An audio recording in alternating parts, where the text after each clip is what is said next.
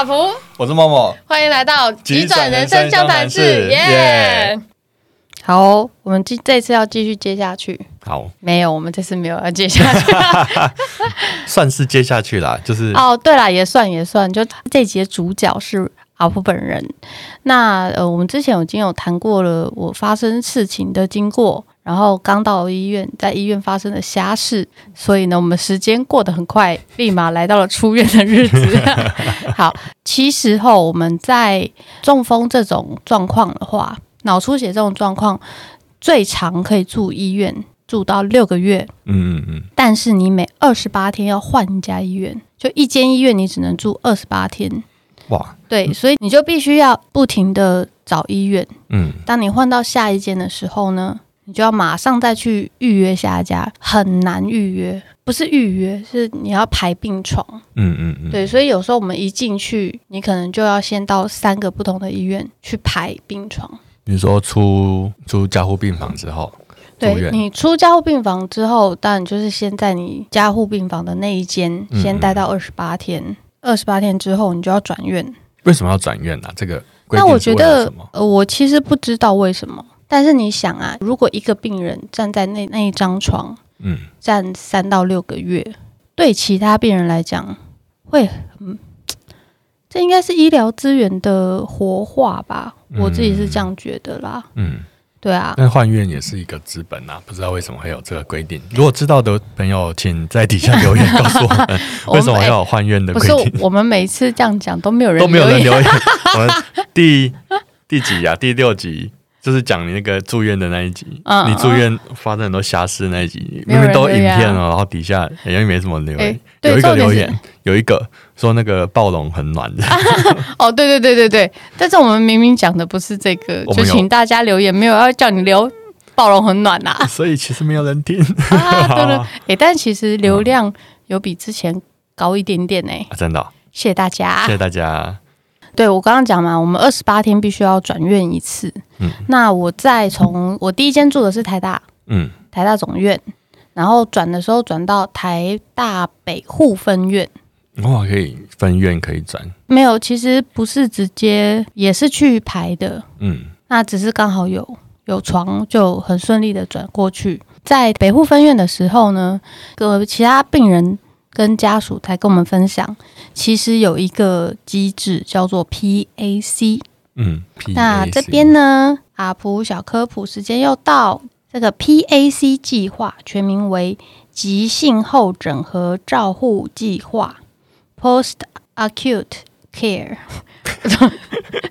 不是，因为我最近在学西班牙文，然后看到任何这种。看起来像英文的拼字，我都会想要念成西班牙文，所以我刚刚念的很卡。对，如果是按照西班牙文文的念法呢，是 post acude care。你一定会剪掉这个，干我就不剪。对，那这个计划呢，就是你可以在同一间医院住到三个月，是卫福部为了加速病患在急性期之后的复原情况所提出的加强训练计划。大部分都是由一些区域医院的复健科承包执行。其实我台大总院是没有这个的，嗯，因为讲刚刚讲这是地区性的医院有分等级，大家知道吗？嗯嗯嗯，医学中心，对对对对对对。当然，你像台大总院，它就是一个最高等级的医学中心，那它一定是没有办法做这件事情的，因为它进出的病人太多了。对，但是我已经转过院了，就不行加入这个计划了。啊，是哦，嗯，哦，对，所以我就变成每每二十八天又要再转一次，好麻烦哦。整体来讲是有一点点麻烦啦，但是后来呢，我觉得这件事情误打误撞的，让我好像也蛮好的。为什么呢？因为在住完北户之后，我就去了国泰。哦，国泰大印象怎么样？国泰我记得评价也不错。在我们洗肾的世界，好像国泰医院也是不错的。嗯，他在内湖那边是内湖的那一间国泰，听说真的很棒。嗯，但是又不小心我转过去的是台北仁爱路的那一家。嗯嗯，所以就让你很快想出院吗？一天 一天一天一个晚上发生什么？一个晚上我打电话给我妹说，我现在就要出院，我现在就要回家。也太惨了吧！医生说我可以回家了，我现在就要回家。我妹吓死了，你知道吗？发生什么事？整个过程呢，他们没有再把我当中风病人哎、欸。啊？对呀、啊，就凌晨五点把我叫起来要抽血，嗯、然后抽血的时候就被叫醒了，我就说我要上厕所，然后那个护士就，那赶快去啊，靠背嘞，是去上个厕所，你要这么凶吗？然后他就走掉了。那时候身边也没有其他人，我妈在睡觉啊。哦哦哦，对，他就走掉。凌凌晨五点睡正熟的时候。来抽血，嗯，然后我觉得时间点就算了，嗯，但是他就说，那你赶快去啊，然后他就走掉了，嗯，然后我想说，嗯，所以你是要让我自己下床的意思吗？因为之前在不管在台大总院还是在台大分院，就北部分院，嗯、他们都会帮我，至少他们不能留下来，他会至少帮我把家人叫起来，嗯嗯嗯，因为其实是不能让。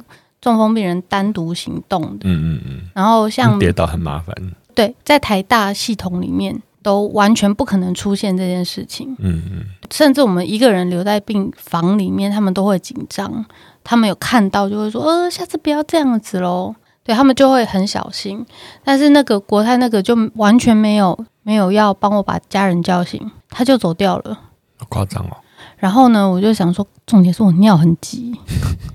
然后我就拿我的拐杖，嗯，去捞我的鞋子，嗯，捞捞，好不容易捞到了，但是那时候的状态就是很糟嘛，嗯，嗯对啊，然后好不容易把右脚穿好，左脚我怎么样都穿不上去，鞋就一直喷掉，嗯嗯，然后突然他突然就回来了，说尿完了没？说嗯，我还没有去，怎么会还没去呢？尿完了回来按那个铃叫我，这么凶哎、欸，然后又走了，就又走了，靠哦，我就说我捞不到，我鞋子穿不起来，嗯。他说：“那你穿拖鞋啊？你知道中风病人是不可以穿拖鞋的吗？”哇塞！对，然后就觉得这是第一天上班哦，就很扯啊，因为我们的脚是真的没办法穿拖鞋。对啊，对啊，因为我们不会勾，这样的话我赤脚走可能都比较好。嗯嗯，反正除了这件事情之外，还有哩哩扣扣蛮多事的。嗯嗯，重点他在一个早上就发生了这么多事。哇塞！然后环境是真的没有很好。嗯，比较小啦。反正我后来就有点东北调，嗯，就真的就一个晚上，我连我的主治医生都没有见到哦。哇塞，嗯，住院医生见到我，主治医生没见到，然后就出院了。对，就出院了。哇，你讲这个让我想到一件很地狱的事情，我想讲看，就是我妈那个，我之前生病前我去回去照顾我妈，我妈那时候住在呃成大的一个隔离病房，因为她那个时候就是怀疑她那个脖子那边有一个伤口有感染，嗯，结果。她就住了好像一个礼拜吧，让我去照顾他，然后就每天在那挨呀挨呀，然后怎样怎样怎样。哎，后来有一天他精神比较好，就跟他说：“哎，你知道隔壁隔壁床住的那个是什么病吗？”他说不知道，一个年轻人。我说他是诺罗病毒哦，嗯、诺罗加那个什么，反正就是两个很强的那种，嗯，你都大家都听过的两个那个会一直拉肚子、狂拉拉到爆的那种。诺罗弄到住院了，很夸张，很严重哎，很严重。诺罗加另外一个，他是同时两个。哇塞！啊，然后因为病房他们是共用卫浴的，嗯，所以我妈听到之后，我就说，我我跟她，我就我因为我知道我妈很龟毛，我就跟她说，你记得要那个上厕所还是喷一下酒精什么的。她当然都会喷，喷我是故意跟她讲的，她就很紧张说，哇天啊，这样子那我要赶快出院的，就要不到两天出院了。本来还在那边每天那边哎哎哎哎哎，就哎突然就好了，好超快。医生说哦，你那个恢复速度变超快。所以某种某种程度上来讲，是压力还是就他的心跟身灵身身心灵都想要赶快好起来，赶快出院。哦，但是我会这么坚持要出院，是两个台大医医生嗯嗯都有讲过，其实你可以回家了。那你回家之后就门诊复健，没有一定要住院。嗯嗯嗯，对，所以当然在医院里面会比较方便，比较安全。嗯嗯，对，但是事实上我是已经可以回家了。嗯嗯，对，所以那时候就是。在在国泰不舒服的，就是那个不开心的程度有点高，嗯，所以我就真的两个晚上啦，因为没有办法当天说就当天走，也不算说那个提早了，就是已经是可以回家的状态。哦，对，所以我就跟我妹讲说，我不管了，医生都说我可以回家了，我要回家啦。对，然后也没有再等下个医院，什么都没有，我就真的回家了。住了几个多久啊？呃，五呃，然后我四月十四号出血。七月二十二号回家，这样是三个月，三个多月，三个月。嗯、对，我在医院住三个多月，好难想象。我光住一个礼拜，我都快疯了。这样你可以知道我家人有多辛苦。真的，天哪！啊，后来才知道，很多的病人不知道，你回家之后其实是需要一直复健下去的。嗯，很多人不知道、欸，哎，不是医医院不是微教一定会讲吗？应该都会跟你说，你回家要。怎样怎样要怎么吃怎么做，然后你最好做哪些训练什么的。所以他以为是自主训练呢，但事实上有门诊复健呢。啊、哦，因为那时候就是台大医院的总院的医生就跟我说，嗯，其实你也可以选择回家。那我的复健怎么办？他说有啊，有门诊复健啊。嗯嗯嗯。就事实上你还是有医院的复健可以做。嗯嗯。那只是说你必须要有一个外出的过程。哦，了解。等于说你变成是住家里，但是其实那个复健每天可能你是每天都要复健吗？你住在医院里面的话，就是五天，嗯，每天早上都会有复健，啊，然后一定会有你该要有的，全部都会有，嗯嗯嗯。门诊复健的话，一个礼拜最多三次，嗯，但是你可以换医院做，哦。所以我最一开始的时候，我是去了万方医院加一个诊所，嗯嗯嗯，所以我也是做满五天，嗯嗯嗯。对，就是其实你是可以把自己排成还是有每天复健的，嗯嗯，对。那是等一下我们再讨论。其实当然门诊复健会有它的问题在，特别是诊所的部分。嗯、那这跟健保制度跟他们计费的方式是有关系的。哦，在大医院的话，这样的复复健的部分就会跟你住院的时候是很像的。嗯嗯，但是一样，不管你在哪里，有特别是。比较大的医院，像万方这种，它也是医学，好像也是医学中心等级的。好像万方是，嗯、对。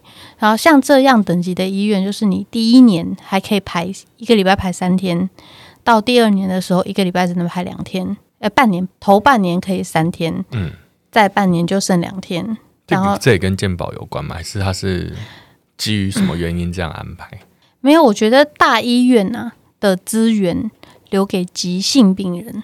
哦，因为像我们中风人的状态，我们的复健其实到了某一个程度是会卡关的。嗯，医院的资源就是这么有限，医疗人员就这些，复健老师就这些，器材就这些，时间也只有这些。嗯，对，那你不可能永远里面堆满人，他又不是健身房。嗯嗯，对，所以你的这个医疗资源，你一定要去给那个所谓复健黄金期、急性期的人，也是医疗资源分配的问题。对。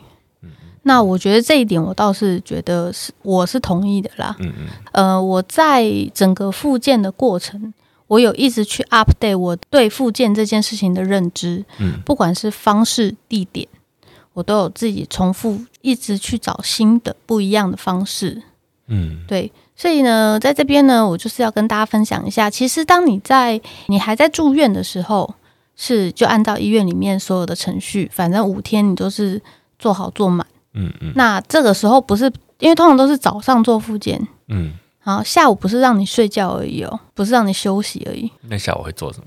我自己当时的想法是，我在医院要大部分状况要可以做很多事情，譬如说，嗯，我可以去尝试一些些我在家里可能会碰到的事情。哦，我的日常生活我需要什么？嗯，然后我现在动，哎，好像不行哎，那我是不是可以赶快去问老师？因为你每天都碰得到它，这样好像是重新学习身体怎么使用，对不对？对，哦，然后再也是像像像你讲的，你要去理解自己的身体。嗯，当你要做这个动作的时候，你会发生什么事？太多中风的人很害怕。怕跌倒，怕这个，怕那个。嗯，这个你之前有说过，就是你怕这个，怕那个，反而什么都做不了。对，更麻烦。对，所以我们要避免这样，但是不能完全不去尝试。嗯，所以你搞不好你根本已经可以了，但是因为你没有去做，所以你永远不知道你已经可以了。嗯嗯嗯。对，还有另外一个就是你要在趁住院这段时间，把你的居家环境，请家人帮你设定成可以。住的，嗯嗯嗯，所以像我在离开医院到家里的时候，我们家其实后来只有动了一个地方，门口嘛，浴室，浴室哦，浴室其实是最危险的，嗯嗯，就只有加装一些把手，就这样而已，嗯嗯，我们就没有动任何其他东西了。不管你在医院待多久，就算待半年，你最终的目的是什么？回家嘛，嗯，回归正常，回归社会嘛，嗯。那所以你要趁你在医院还有这么多人可以询问的时候，你赶快去找到你的方法，嗯嗯，而不是只是躺在那里等。真的，我觉得这个我很有感觉，因为尤其像像我肾脏病的话，有很多很多的资讯，用药啊什么相关的东西。其实我觉得说住过院或者是生过病人都会知道，说你不问很多东西是不会出现的。嗯嗯嗯。我我最我最好笑就是我有一段是刚出院的时候，我那个时候拿到，因为。我们要吃钙片配食物吃，我吃任何食物都要配钙片，因为我们排不掉磷。那钙片它可以吸收多余的磷，然后把它直接从粪便什么排出去，你就比较不会说，因为磷一高你就会痒，然后心血管也会有问题。嗯，好，那一开始给我的钙片是长形的，很苦。问题是你一餐要吃两颗，要咬碎配饭吃，哦，那很可怕，你知道吗？咬碎，而且它会粘在你的牙齿里面，然后就苦苦的。本来每一口都是苦的，刚生病已经没胃口了。然后那个时候又规定你只能吃什么烫青菜白饭，然后又要吃那个苦味。哇，我每餐吃不到两百公克，因为我每餐都要称啊，两三百。哇，我就去称，哇，怎么今天要吃这么少？因为真的没食欲。直到后来，后来我出院之后去认认识了一些肾友，然后我跟他们说，哦，钙片很苦，你会觉得吗？他说，哈，为什么会苦？我都是甜的。那熊赫西为什么？哦，这是自费的啊，哈。一颗多少钱？一颗一块钱。看，一块钱，有什么好讲的？我就跑去问医生：“哎、欸，医生，请问钙片有自费填的，对不对？”哦，对啊，有啊，你要吗？当然要啊，给我一百颗。我怎么会想吃苦？他说：“哦，好好好，我帮你开。”我想说，哇，这个不问，我难道我要一直吃苦的钙片吗？但是对医生来讲，他确实也没有告诉你的必要、啊。我后来觉得说，你这种就是所谓的自费选项的东西啊，你最好是先。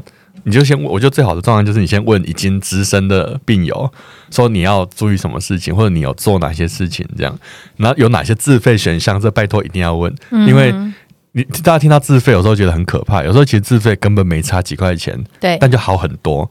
医生，我猜医生基于。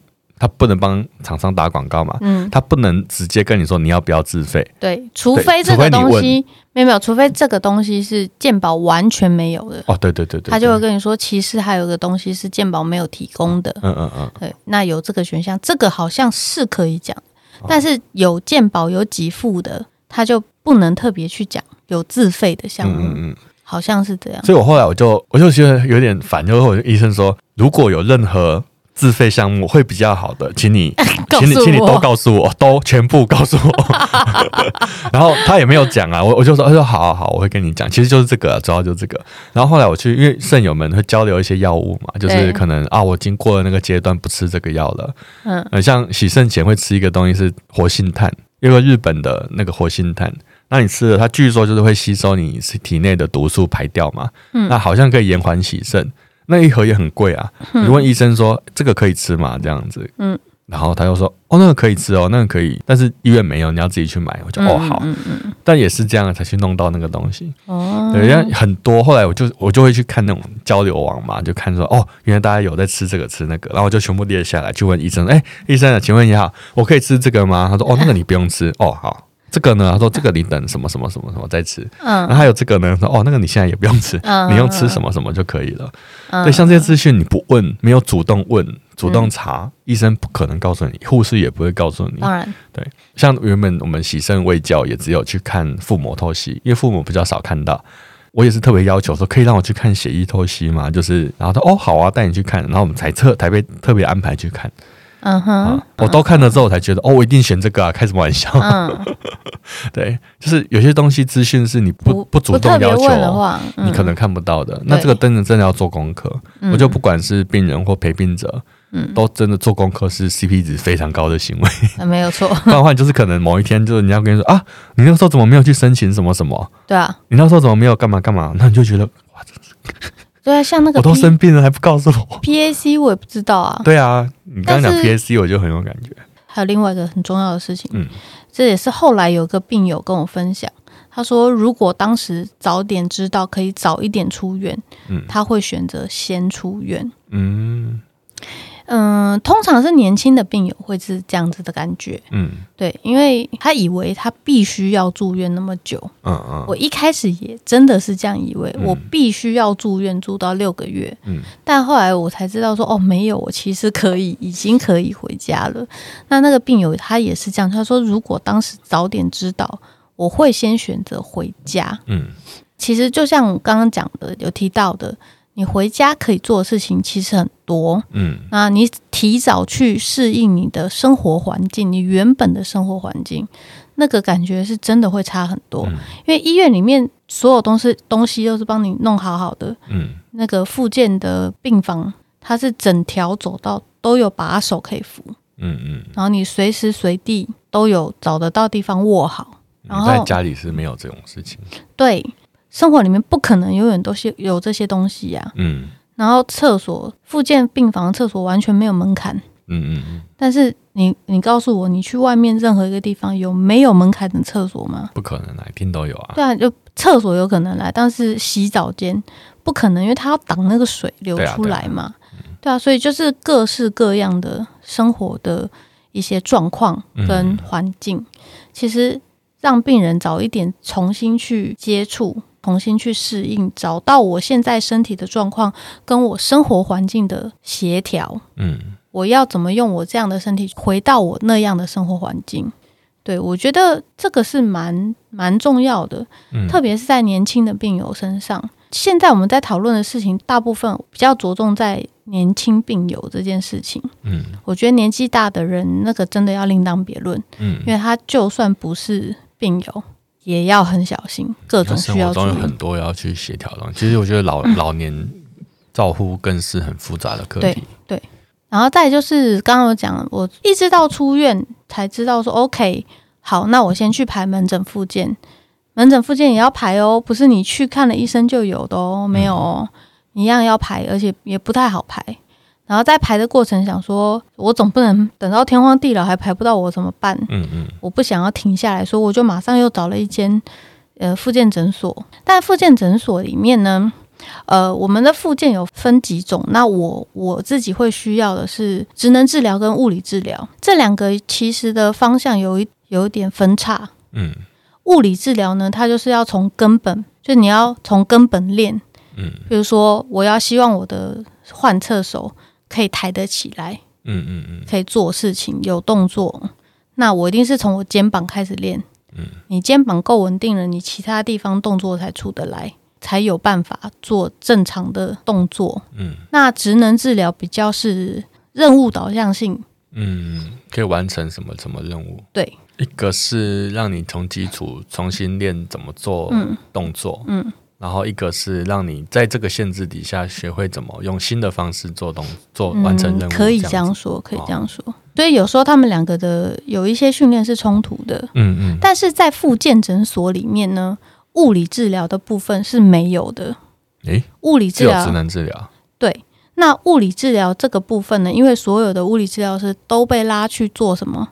做电疗，啊做引力床，就是做仪器的使用。嗯嗯。所以很多人其实不知道治疗师其实很重要。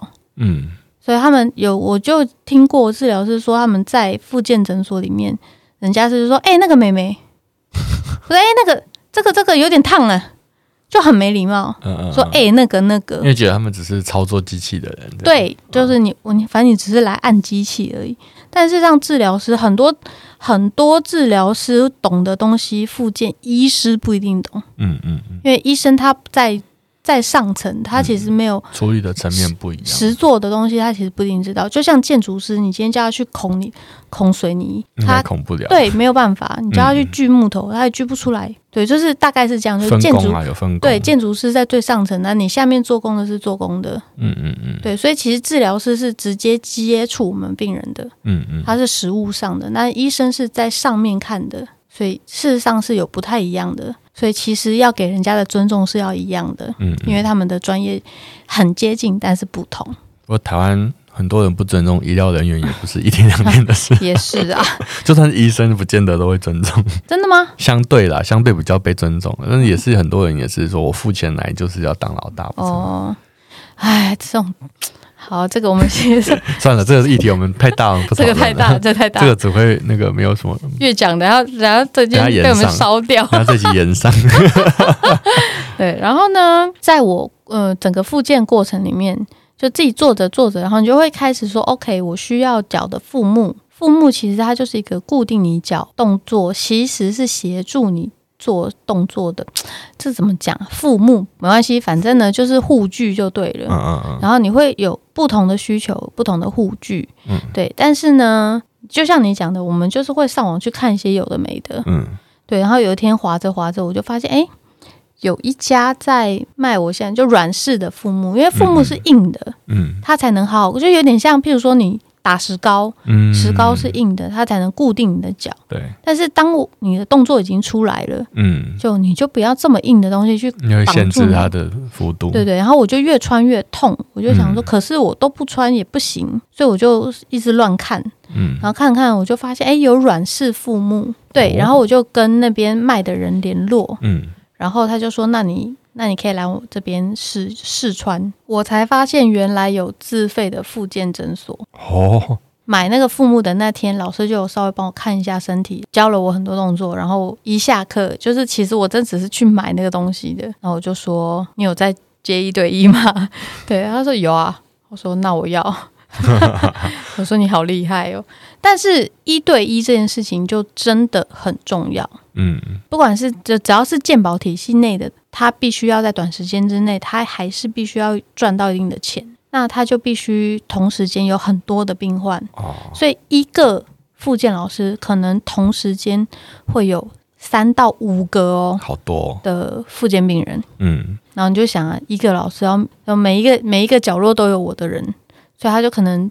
这边教你，所以他可能只是告诉你说：“好，你现在在这边，你做什么动作？好，看你做了一两次，都差不多就是这样子，然后就跑掉了。”嗯嗯，但他也必须这样，因为他要把时间分给其他人，又是资源分配的问题。所以，但是当你在整个过程里面，你怎么知道你自己做的对不对？就需要有个人一直看啊，就很难针对你的问题去做更好的训练。那一对一的私人复健，他就真的就是。一整个小时就是只针对你一个人。我其实不是很确定我的附件算好还是不好，但是我确定的事情是我很扎实。嗯，因为我的那个一对一的老师很凶狠，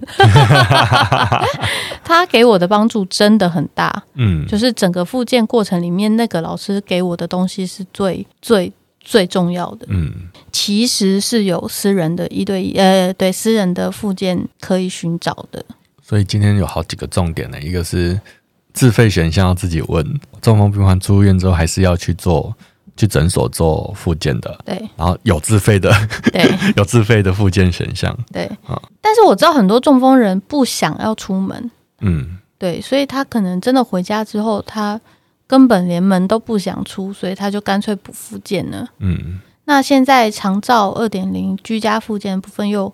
好像变得越来越难申请，在路上碰到的一些一些病友的家人，那些病友不愿意出门，我常常会被家人们拦下来，啊，你这个是中风吗？那你这个怎么什么那个怎样怎样什么？他就问好多好多，然后我就发现，哇，你们真的什么都不知道哎，是真的。在路上遇到陌生人，对，会问你这些问题，对。但是如果你在照顾一个中风病人。你已经有点走投无路了，嗯嗯嗯，然后但你突然在路上看到了一个，也是他看起来就是中风，可是怎么跟我的家人差那么多？嗯嗯，你一定会想问啊，嗯，对啊，会，对你他到底做了什么我没做的？对，为什么他可以，你可以好成这样子？所以我我还蛮常被被路人拦下来，哦，对，然后我就说，哦，这个是怎样，那个是怎样？你在出院之后的复健，其实比你在医院的，虽然说黄金复健其实是半年，然后说两年就会定型了。嗯，所谓黄金复健哈，你的表现哦，这么短哦，很短啊。哇塞！但是我已经三年了。嗯，你这样看我，你在进步。你你有没有觉得我还在进步？嗯，有啊。而且你不是前阵子才说那个拐杖可以不用拿了？其实现在确实已经快要可以不用拿了。对啊，都还可以继续进步的。对啊。嗯，所以像我一对一的那个老师，他就说，呃，讲是这个时间讲是这样讲啦，那只是统计出来的，嗯，重点还是你自己要不要。其实很多时候，我觉得西医很喜欢讲这个预预测是怎样怎样怎样，这大概是怎样怎样怎样，平均是多少多少多少时间。比如说你刚刚说住院半年嘛，嗯，然后我这边我们这边听到最可怕的就是哦，洗肾之后平均都还可以活二十年左右，我想 很长吗？然后后来，但是去去真的去那个肾友的版啊，他就讲说，哦，我已经洗了三十几年了，四十年了，然后说啊，这个都没有问题的，不用担心。没有啦，他们就是喜欢有个平均值嘛。对，但讲的话，我心理压力超大，你知道吗？就是说啊，什么我只剩二十年的寿命了，那但更要活得精彩啊！但是如果在路上被车撞五年，可能就死了，一年可能明天就死掉了。哎，那这平均是？对啊，所以有时候我觉得。这些资讯就是你听了之后，虽然它是一个理性的、科学的统计的数据，但是每个人状态真的都不一样，不一样啊。所以真的，你去必须去个人去寻求各种符合你的需求的资源和知识。嗯哼，我觉得知识尤其是非常重要的。哦，然后我的那个一对一的复健老师呢，他有提到一个蛮重要的事情，就是病人自己回去有没有认真练习。嗯，然后他就说我的状况呢，就是因为他交代我的功课，我有很认真的吸收跟自己练习，嗯、所以我一个礼拜才去他那边一次，但是我却一直一直都有持续进步。嗯，最重要的还是你自己。我那我这里想问一个问题，嗯，你在因为你本来就很认真的人，但你在做这些训练的时候，你心里想的目标会是什么呢？对，因为因为我觉得这个问题，我觉得有点残酷，就是说，你想的是说我可以有一点复原到几乎是正常，还是我可以多获得一点能力，多取回一点能力是一点，还是其实没有想这些事情？因为我觉得这是大家在做复健可能会想的问题，说啊，反正也不会好到哪里去，或者是哦，我有。但对我来讲，我自己啦，嗯、我其实。真的没有帮我的附件去设定任何的目标，嗯，对。但是只要能够再多好一点点，我为什么不做？嗯嗯嗯。重点是我要做到的东西是正确的东西，嗯，因为不对的东西只会让你更惨。那个东西累积久了，你一定会有其他的地方受伤。嗯嗯嗯。所以说，我要是正确的，然后再多一点点，让我未来还有多一点点可能性，就是帮自己再多累积一些。对。动可动性或者是资本这样，对，大概是这样。我觉得这个想法很好哎，嗯嗯，真的不需要。我觉得，我觉得那个身体的复原的目标这件事情定的是很没有意义的。对啊，上帝要还给你多多少分很难讲，很难讲。但你就尽自己的最大努力。嗯，对啊。而且就是路上真的会有。